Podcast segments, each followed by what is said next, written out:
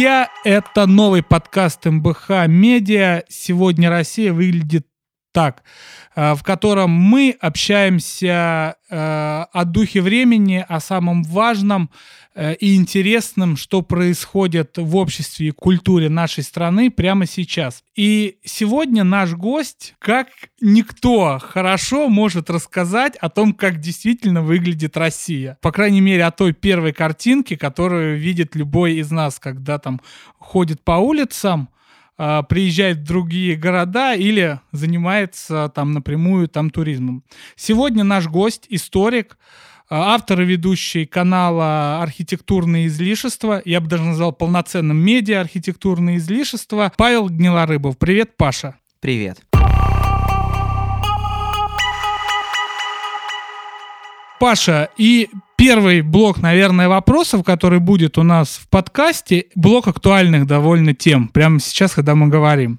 Давай. Ты сильно переживал из-за Нотр-Дама? Я переживал за камни, но я понимаю, что, наверное, Нотр-Дам еще обладает огромным сакральным, культурологическим, каким угодно смыслом, и вокруг него гораздо больше уже написано, уже гораздо больше селфи сделано, чем вокруг многих других мировых достопримечательностей. И э, поэтому вот этот фейсбучный плач по Нотр-Даму я не особенно разделял. И, если честно, сразу же потом написал и о Москве готической, псевдоготической, которую мы потеряли, и о тех вот вещах, да, там о русском севере, об усадебном зодчестве которые нас тоже волнуют. Ну, Российское Министерство культуры хоть сначала и пыталось, потом опровергло, показало, что Нотр-Дам им всех наших Саратовов вместе взятых дороже. Знаешь, меня эта ситуация тоже сильно зацепила, потому что я, э, с одной стороны, я себя тоже чувствую европейцем, и в этом смысле как бы э, Нотр-Дам или Дома во Флоренции мне тоже довольно близки и понятны, но при этом, работая на нашем сайте в МБХ Медиа, каждую летучку утреннюю кто-то из корреспондентов, обычно несколько людей, называет о том, что очередной памятник зодчества в маленьком российском городке разрушается,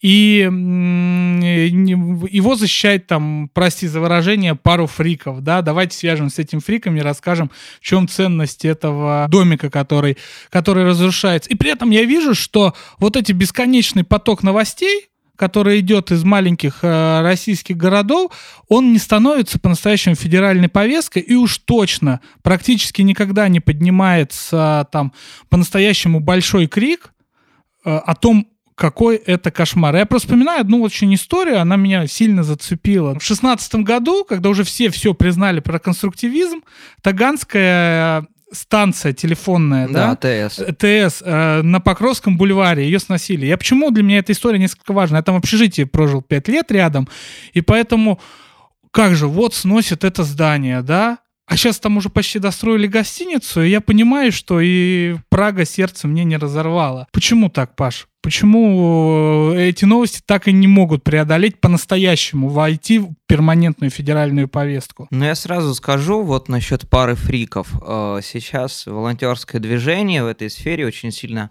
расширяется, и уже про пару фриков мы не можем говорить. Мы можем говорить про 5, 10, 15. Это уже качественный рост в каждом из регионов. Вот э, когда у нас за Кадаши выходило в 2010 году десятки тысяч человек, когда за Шуховскую башню выходило тысяч пять, э, когда за Таганскую АТС там немножко меньше выходило, это значит, что для людей это действительно важно, любую архитектуру, как и бренд, можно раскрутить. Можно раскрутить садок вишневой колохаты, можно раскрутить советский модернизм, можно раскрутить там советские вывески 60-х, 70-х годов. Любая архитектура любого абсолютно периода, даже лужковская барокко, по нему уже есть экскурсии, э, хорошо э, продается. Почему так э, происходит? Ну, мне кажется, вот 18-19 год стал точкой перелома. Понимаешь, градозащита это всегда 20% э, удачи или нейтрального положения дел и 80% неудачи. Сгорело, лишили статуса, развалили, подожгли и э, такое вот все. А вот в конце 2018 года случился, например, Боровск. И я впервые увидел, как телеграм-канал может людей э, действительно мобилизовать на... А напомни нашим слушателям эту историю. Да, э, вокруг э, центра Боровска, это один из старейших э, таких красивейших подмосковных, подкалужских городков, где боярыня Морозова отметилась, где протопопова кум отметился, где красивейший Пафнутий-Боровский монастырь. Там э, стали сносить в центре 20 домов. Вот это именно рядовая застройка, абсолютно рядовая. Там Пушкин не жил, Лермонтов не творил, то есть никаких больших табличек на эти дома не повесишь. Но они создают атмосферу, настроение. И э, когда мы стали бить в кастрюлю, а бить в кастрюлю пока не услышит кто-то из высших чиновников, это единственный, к сожалению, в современной России вариант э, защищать наследие, либо кто-то не поможет из добрых друзей и захочет остаться неназванным. Больше наследия защищать нельзя. И вот э, туда приехало около 100-150 человек из Москвы, из других вообще маленьких очень городов. Нас тогда это дико просто, ну что ли, взволновало и дало понять, что люди готовы свое собственное время на это тратить. Потом случился Королев. Вот в Королеве был жуткий такой замес между э, 15 активистами и областью Воробьевым, его интересантами. А, в итоге два поручения Путина. Сохранить Боровск, сохранить Королев. Все. И это началось с телеграм-канала. Э, во многом. Плюс еще вот компания по дому Булошникова в Москве. А, когда собирается 20-30 тысяч живых подписей, и люди подписываются за московский дом, находясь в Петропавловске-Камчатском, на чиновников это довольно сильно воздействует. Серьезно? Ну, я скорее про эффект э, лицо в лицо, но мы потихоньку учимся делать такие грамотные федеральные компании. Вот, например, как Кирха в Ельце. Напомню, помню, что она была новым собственником полностью уничтожена и там облицована какой-то дрянью виниловой и превращена в магазин стройматериалов. И вот э, федеральная история заставила Липецкое управление по защите памятников поднять задницу и пойти в суд. То есть э, общественное мнение здесь становится уже адвокатом и весомым игроком. Знаешь, мне это нравится, но, к сожалению, вести такие компании трудно. Сохранять постоянно к тому или иному объекту внимание, как ты понимаешь, в наш век на протяжении двух-трех месяцев, полугода очень трудно, и поэтому все российское градозащитное сообщество может вести, ну, штук 8 таких компаний в год, а сгорает больше. Очень интересно все, что ты рассказываешь. Я просто очень коротко вспомню пару примеров из э, советской истории. Оба очень показательны. Во второй половине 60-х годов Э, в середине, да, когда уже стало ясно, что оттепель сворачивается, Салаухин и многие рядом с ним стали ну, обращать внимание на э, памятники зодчества, да, там и так далее. Это началась такая волна увлечения этим. Люди достали откуда-то с потолков спрятанные иконы, возвращение к старине. Это вроде бы как было такая, знаешь, как я это трактую, такая, знаешь, э, возможность заниматься не политической, политической деятельностью, ну, то есть публичное поле снова стало сужаться, вернемся к этому. И то же самое произошло в 80-е годы, когда диссидентское движение под Олимпиаду закатали, когда самый мрачный час застоя, и тоже стали в Москве возникать движения по защите э, градостроительства. Вот, собственно, я вижу, ты улыбаешься, понимаешь, что считываешь мой вопрос. Э, вот это сейчас напрямую зависит от того, что у нас сейчас довольно интересная время а, в политическом плане, что сейчас э, эта архитектура, защита родных пейзажей городских становится такой вот сферы применения сил пассионариев. Формы официальной партизанщины, я бы сказал. Ты совершенно прав. В советской истории было несколько таких волн интереса. Сначала это 20-е годы. Массово выгоняли профессуру, искусствоведов увольняли. Это тех, кто не уехал за границу. И они уходили в краеведение. Есть вот такой замечательный человек, э, Александр Николаевич Греч. Он написал книгу «Венок усадьбам». Причем написал он ее в лагере. И знаешь, что меня там поразило больше всего? В рукописи проставлены ссылки и страницы. То есть он по памяти знал, на что ссылается, и там у него не больше 90% ошибок. Э, потрясающая книга была найдена на чердаке в 90-е годы. Потом власти понимают, что краеведение это опасно. Вот Горький там издавал историю фабрик и заводов э, на рубеже 20-30-х годов. Э, потому что краеведение это всегда воспоминания. А вдруг они вспомнят о том, что раньше было лучше или раньше было по-иному.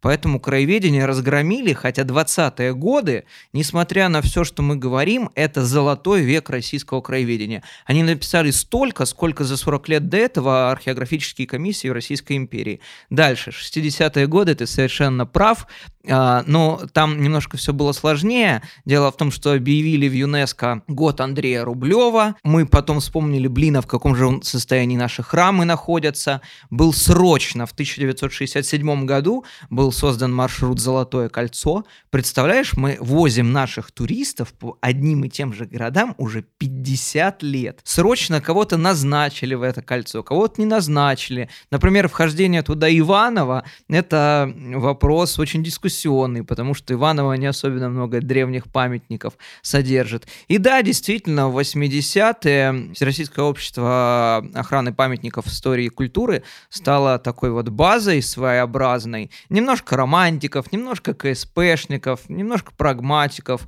Мы все знаем, что общество память во многом выросло как раз из движения в защиту э, нашего архитектурного наследия. И да, вот сейчас, когда пространство сужается, у нас есть очень много времени не только учить санскрит, но и заниматься нашими родными березками и колоннами, потому что березка и колонна по Лотману — это самое лучшее, что когда-либо рождалось в России.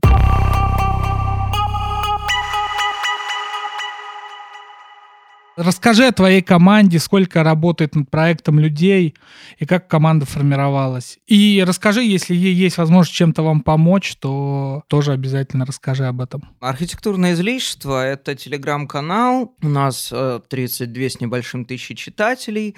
Э, нас читают э, федеральные министры, губернаторы.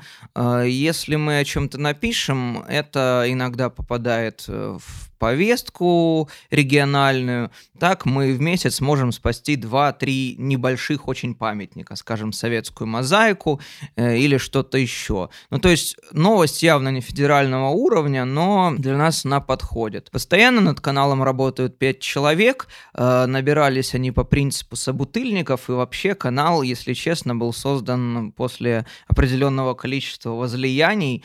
Э, помню, настойка была какая-то очень вкусная, какая-то необычная, по-моему, черносмородиновая. Mm-hmm. Вот, и первую тысячу мы набрали там благодаря Кашину, а, благодаря э, Венедиктову, они до сих пор нам очень сильно помогают, спасибо за это большое. Если честно, наша редакционная политика в отсутствии какой-либо редакционной политики. Единственное, что мы делаем постоянно с моим другом Алексеем Солнышковым, стараемся снимать и делаем прям экспедиции в города. Мы посетили за неполный год порядка 12 где-то уже регионов. Мы не успеваем монтировать, и у нас сейчас февральские съемки только вот э, выходят. Э, ну, можно сказать, что это основная работа наверное.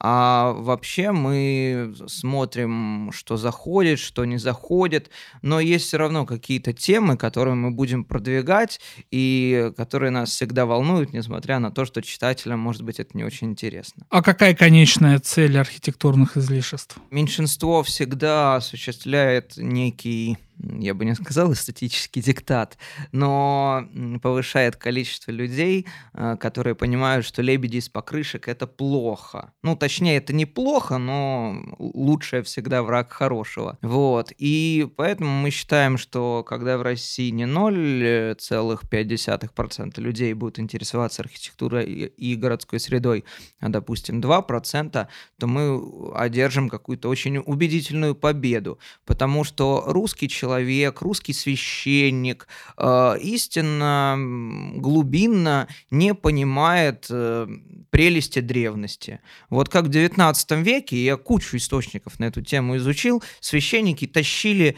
двери, разрушали колокольни, то, точно так же, только под, под предлогом, ну они же старые, они же ветхие, а нам нужно что-то благолепное. То же самое происходит сейчас. Вот это массовое уничтожение деревянного зодчества, когда мы все сайдингом покрываем. С другой стороны, может, настанут после темных веков какие-то новые просвещенные времена, и мы снимем сайдинг, и откроется первый слой того, что когда-то вот было заложено. А это нужно делать? Просто я в одном из твоих интервью слышал от тебя же фразу, все же скорбят о том, как много большевики разрушили здания и как все переделали, ну хотя бы, да, в той же самой Москве. Но ты говорил о том, я, возможно, ошибаюсь, поправь меня, о том, что ну все, Москва вот такая, Москва вот такая, нам нужно там э, с этим жить. А может быть и сайдинг в будущем не нужно снимать, как памятник начала 21 века? Архитектурная критика меняется каждые 25 лет в среднем. А, то, что писали в начале 2000-х, нам уже смешно читать. И то, что писали в 90-х, нам тоже очень-очень-очень смешно читать, когда Юрий Лужков там в 92-93 году мыслился как новый спаситель Москвы, э, эти вот новоделы считались занимались а, таким вот, а, наоборот, восстановлением страны. Москва очень сложный организм, который съедает сам себя, тщательно пережевывает, а, создает миф о себе, вот миф о Москве 60-х, миф о Москве там 20-х, миф о Москве дореволюционной балы красавицы, гвардейцы, юнкера и вальсы Шуберта. Ну, в России несколько таких сложных городов. Это Екатеринбург, это Москва, это Санкт-Петербург. А, здесь э, всегда множество наслоений смыслов. Но если мы говорим о губернском городе или уездном городе, там, областном, то там все гораздо беднее. Ну, не зря у нас есть Москвоведение, Петербурговедение, а какой-то термин там вроде Воронежеведение он не сложился. Спасибо. И сейчас мы ты уже начал говорить о Москве, и поэтому мы, наверное, перейдем ко второй части, где, наверное, поговорим о том, что думают там э, россияне которые будут представлены читателями, подписчиками наших социальных сетей, с которыми мы поговорили. Ты перед подкастом удивился, почему о благоустройстве. Я объясню, почему возник такой вопрос в отношении архитектурных излишеств. Опять же, в одном из своих интервью ты, я даже на два сошлюсь, упоминал такую вещь, как русская Европа. И неоднократно. Это вот простая русская, да, Европа. Говоря вот о Боровске, да, говоря о Торжке. Вот опиши ее. Вот. Русская Европа — это что? Русская Европа кроется уже в названии города Торжок. А, русская Европа строится по тем же лекалам, что и Европа Восточная, Европа Центральная, Европа Западная. А, русская Европа — это острожек, укрепление и тут же церковь которая всегда строится самой первой. А вокруг, ну, собственно, начинается мир свободных людей, который не особенно-то законами регулируется. Это вот по своему разумению абсолютно устроенный мир. Это слободское расселение, когда понятно, в какой части города кто обитает. Это крепостные стены. Нет замков на территории России, ну, кроме одного. Есть Кремли, но ведь э, функционально они схожи. И в этом смысле Европу тяну от Лиссабона до Владивостока по одной понятной причине. А, зримым выражением человеческого вкуса является архитектура, а у нас э, вот за Уралом нет ну никакого влияния массового китайской архитектуры. Когда в России строят что-то китайское, это всегда предполагает шутку или там какие-нибудь буржуазные изыски, там чайный домик, э, китайская там какая-нибудь курительная, мавританская там или опиумная, так, опиум, или какая-то комната для принятия веществ. Вот, то есть китайская всегда воспринимается как э, что-то э, диковинное, что-то необычное. Поэтому Россия и Европа на всем своем протяжении. Но при этом, опять же, у тебя была такая фраза про Москву, что у нас многие, говоря о Собянинской уже Москве, говорят, стала как в Европе, а ты при этом как бы сторонник той идеи, это вообще не Европа, я ни разу не видел такой Европы, потому что а где дикий виноград, который, а где ручки старые, почему этой новой плиткой? Так вот, а, Собянинская Москва в итоге-то это Европа или не Европа? Ну, уже если чуть-чуть это именно по благоустройству поговорить, потому что сейчас делается. Вроде все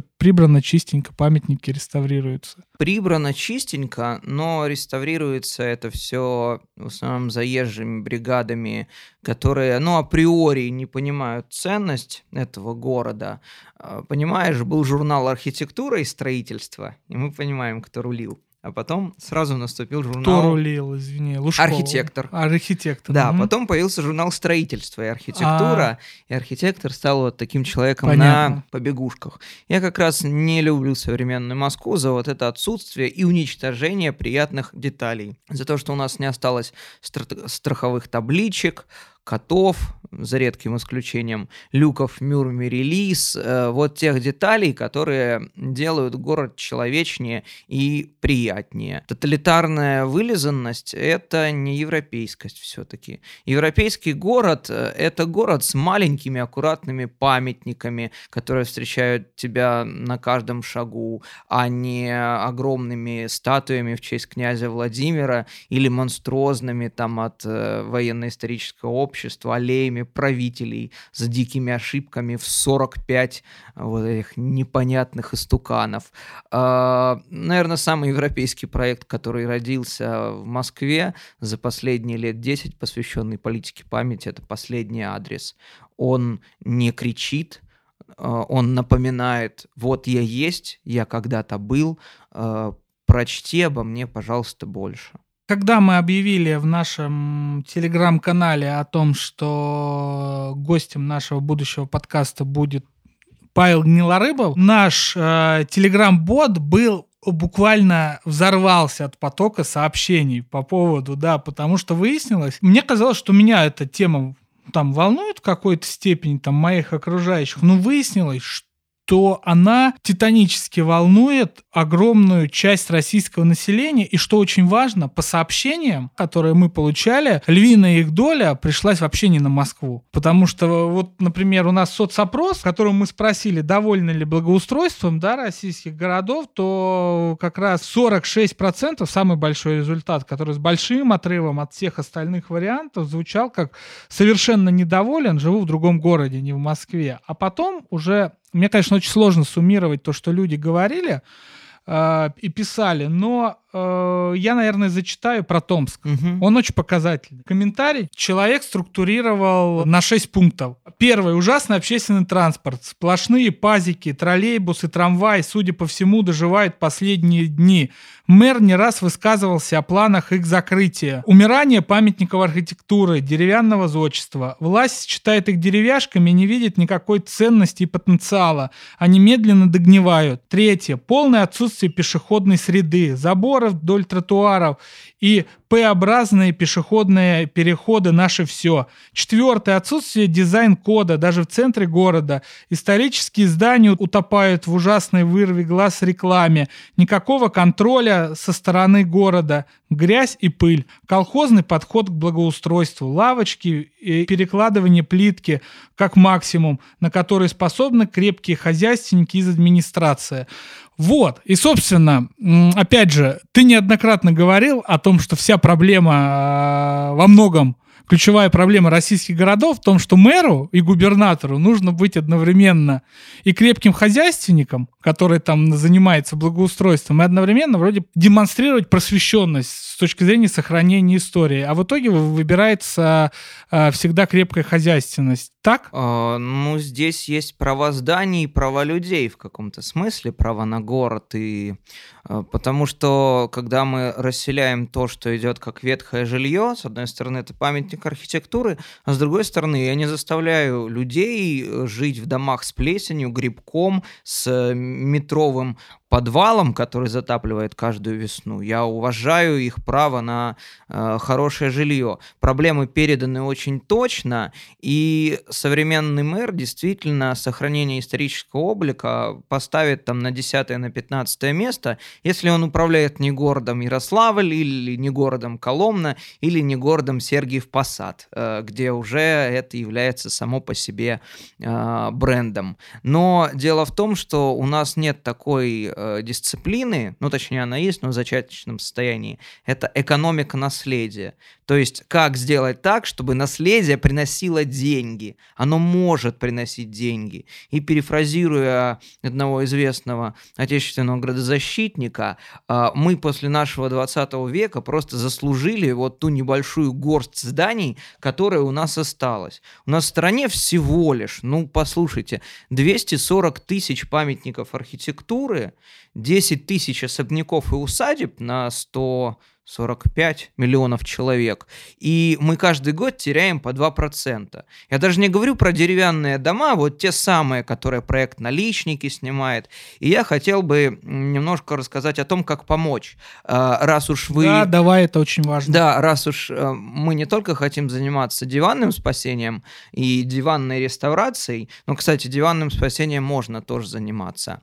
Ну, э, есть сайт, э, ну, во-первых, есть мы, архитектурное излишество. На всех основных э, площадках э, мы представлены, но основная это Telegram. Во-вторых, есть сайт хранителей наследия, который аккумулирует э, абсолютно всю информацию из российских регионов. А, в-третьих, есть Всероссийское общество охраны памятников истории и культуры. Им руководит человек, которому недавно исполнилось 30 лет, Артем Демидов. Они очень активно действует во всех регионах. По крайней мере, мне Артем Демидов никогда не отказывал, э, если где-то там вот назревала беда и нужно было бросать в бой э, силы. Еще есть проект «Русские усадьбы», который организуют субботники волонтерские э, во многих российских регионах. Ну и вообще, вам не нужно ничего гуглить, вам нужно просто собираться, э, либо открывать у себя отделение Том Сойерфеста или архитектурных излишеств. Да, у нас, кстати, есть региональная сеть.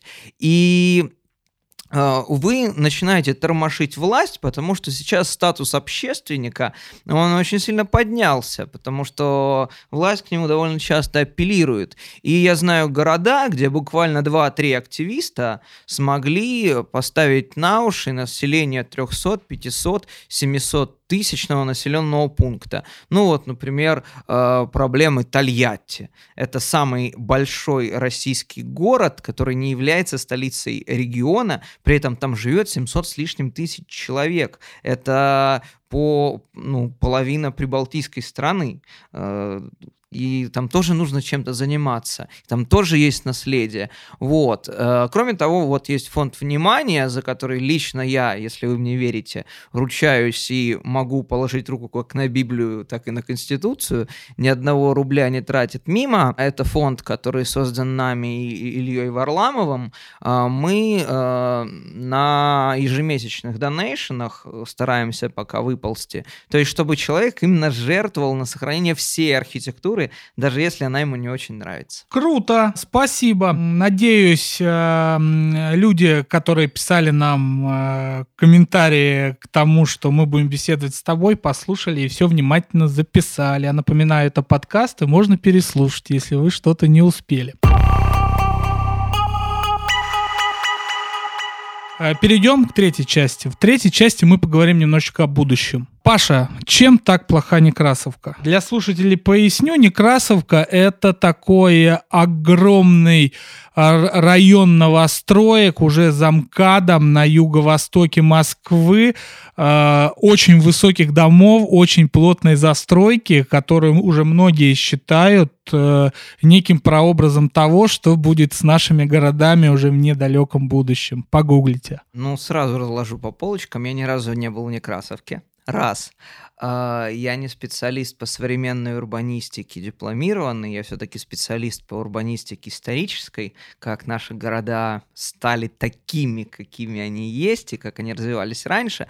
Но Некрасовка — это район, который просто рожден вот диспропорциями в российской экономике. Не будет у нас такая уродливая экономика с 75 там, или уже даже 80% госсектора. Не будет Некрасовки. Вот э, ста- в любви к Сталину вряд ли кого-то из нас тут можно упрекать, но тем не менее даже Сталин ограничивал Москву максимум пятью миллионами человек, плюс огромный зеленый пояс и цепь таких вот городов-садов, которые очень хорошо соединяются между собой из одного края в города в другой не больше полутора часов. Ну, Некрасовка, скорее всего, да, будет превращаться в гетто. Там можно сохранить деньги, но приумножить капитал, мне кажется, там не получится. Дальнейшее разрастание московского региона до Калужской области, конечно, возможно, важно. И я тут обращаю ваше внимание, э, вот мы говорили о русской Европе, о чем-то еще. Э, сравнение с чем чаще всего мелькают э, в отчетах московской мэрии Сеул, Гонконг, Токио, Сингапур, но ведь это государство, которое, во-первых, э, находится и в иной климатической зоне, и в других географических условиях. Я совершенно против того, чтобы э, Москва пылесосом высасывала все мозги. И я первым делом, когда вот объявляют лектор из Москвы, половина вот так вот смотрит на тебя с э, плохо скрываемым неудовольствием, а вторая половина с благоговением. Я сам говорю, друзья, мне не нравится в первую очередь то, что ваш весь бюджет города, края, неважно, в 10 раз меньше только московского бюджета на благоустройство. Конечно, это дичайшие диспропорции, и Некрасовки быть не должно, и третьего транспортного кольца быть не должно. Мы его закапывать не будем, но разобьем на его месте самый э, большой в мире парк, э, ну, возможно, пустим трамвай и сделаем рядом велодорожку, парку, и люди там будут э, гулять э, круглогодично. Это будет э, самый крутой аттракцион, никакое не зарядье я понимаю, что сейчас мы можем уйти совсем в далекие, совсем в далекие дебри, э, которые уже мало будут касаться архитектуры и даже благоустройства, а скорее какой-нибудь федеральной бюджетной политики. Поэтому я, наверное, не буду про это углубляться, но все-таки, как мне кажется, Москва с Некрасовкой, да, вот с этим бесконечным расширением э, самой себя уже далеко замкат, это, наверное, такая российская российская судьба, от которой уже довольно трудно уйти. Но на твой взгляд, какие пути ухода от нее, помимо того, то, что ну, бюджеты нужно в пользу регионов распределить? Потому что ну, первый старт человек из райцентра приезжает в областной центр, из областного центра в Москву, ну или в Петербург там Именно. меняется. А за счет чего, условно, там, я не знаю, райцентром держать население? Но мы уже переживали в конце 19 века примерно такую ситуацию, когда крестьяне-отходники э, жили, вот можно сказать, в плацкартном вагоне между условным селом, где они появлялись пару раз в год, и городом, где у них уже вполне себе была усадьба, либо что-то еще. Да, такие диспропорции всегда у нас существовали, когда два города без столичности вот, притягивали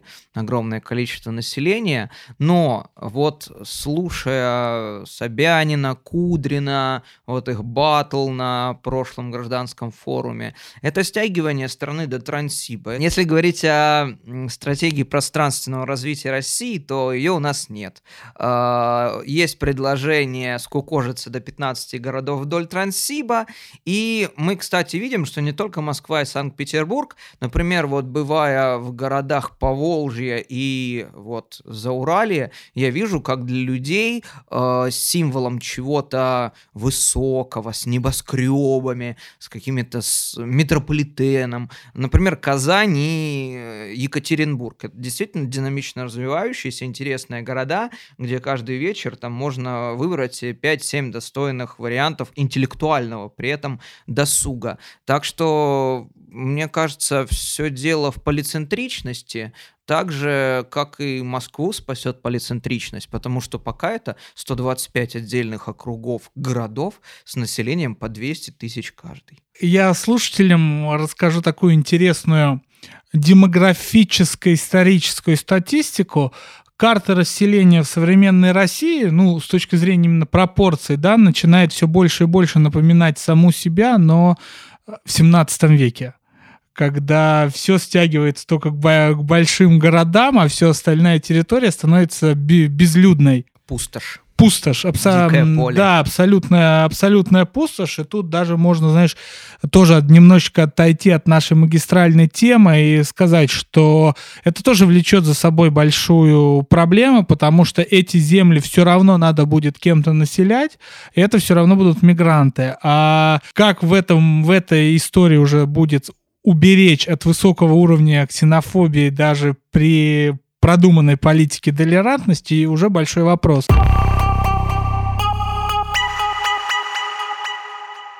Я все-таки хочу вернуться к маленьким райцентрам.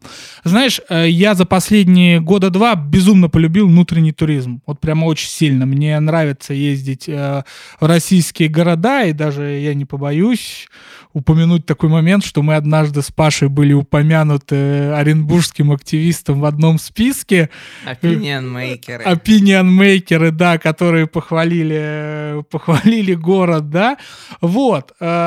Смотри, на твой взгляд, вот сейчас с точки зрения региона, хотя мы об этом говорим на фоне того, что принимается уже закон о запрете хостелов в домах, да, но все-таки вот это вот власти сейчас региональные лучше стали понимать потенциал внутреннего туризма или меньше? Действительно, население российских райцентров сейчас даже напоминает не 16-17 век, а какую-нибудь условную перепись 1897 года и даже меньше. Когда мы приезжаем вот в совсем нетронутые какими-то большими проектами города, мы видим, что там, ну, было 5 тысяч, стало 3 тысячи. Было 6 тысяч, стало 4,5 тысячи. И э, горожане просто ощущают себя, как будто живут на развалинах более древней и сложной цивилизации. Они не знают, что делать с этим огромным количеством церквей, усадеб. Если вы думаете, что в России все церкви восстановлены, да фигушки. Вот в Торжке, например, есть церковь, где люди живут. А туризм сейчас внутренний особенно активно спускается спускается сверху, но его внизу трактуют очень по-своему. Если составляют маршруты, то к ним профессионалов практически не привлекают. Если привлекают кого-то из Москвы, то те не учитывают местных особенностей и с местными жителями не общаются. В итоге москвичи, опять же, я бы тоже так сделал, воспринимают в штыки. Но ты открываешь туристический паспорт поселения, а там памятник Ленину, усадьба, э, в которой было принято решение об установлении советской власти, и две братских могилы разных времен. Но туризм, он ведь сам по себе, кроме как частному бизнесу и малому бизнесу, денег особых в бюджет не приносит. И недавно Суздальский мэр э, дал э, интересное интервью, я оттуда приведу цифры. А через Суздаль э, каждый год проходит полтора миллиона туристов. Ну, представляешь, город 10 тысяч, полтора миллиона. Они оставляют, прокручивают 2,5 миллиарда рублей. Из них в Суздальский бюджет непосредственно идет не больше нескольких десятков миллионов. То есть это меньше процента. Туризм с точки зрения э, власти развивать невыгодно, либо текущих бюджетных отношений. Естественно, их нужно перераспределять. Но с другой стороны, туризм это позиционирование, туризм это самозанятость, туризм это возможность ответить на вопрос, кто мы такие. Потому что иначе мы будем вот так вот бродить по русской земле, э, не зная, откуда мы и какой системе координат нам привязаться. Вот я с Дона, ты из Клюквы. Э, и... Клюквы — это деревня Клюк... в Курской Клюквы. области. Прости, пожалуйста, вот видишь, уже. И, но, э, находясь в Москве, мне кажется, мы все равно эту нашу идентичность совершенно не забываем, и более того, ее всячески культивируем. Абсолютно. Да, и в 21 веке именно туризм поможет людям разобраться, что так, что не так. Просто нужны качественные гиды, э, э, качественные экскурсоводы, и вообще такие менторы, повелители пространства. И да, напоследок напомню нашим читателям, что песня «Этот поезд в огне» Бориса Гребенщикова была написана в городе Махачкале. А кажется, даже в Баку, потому что он через нефтяные пожары ехал тогда. Ну вот где, да, ну вот за Кавказе, да, можно уточнить. Но Паш почему вспомнил эту песню? Потому что там великая строчка, под которой я и Паш подпишемся.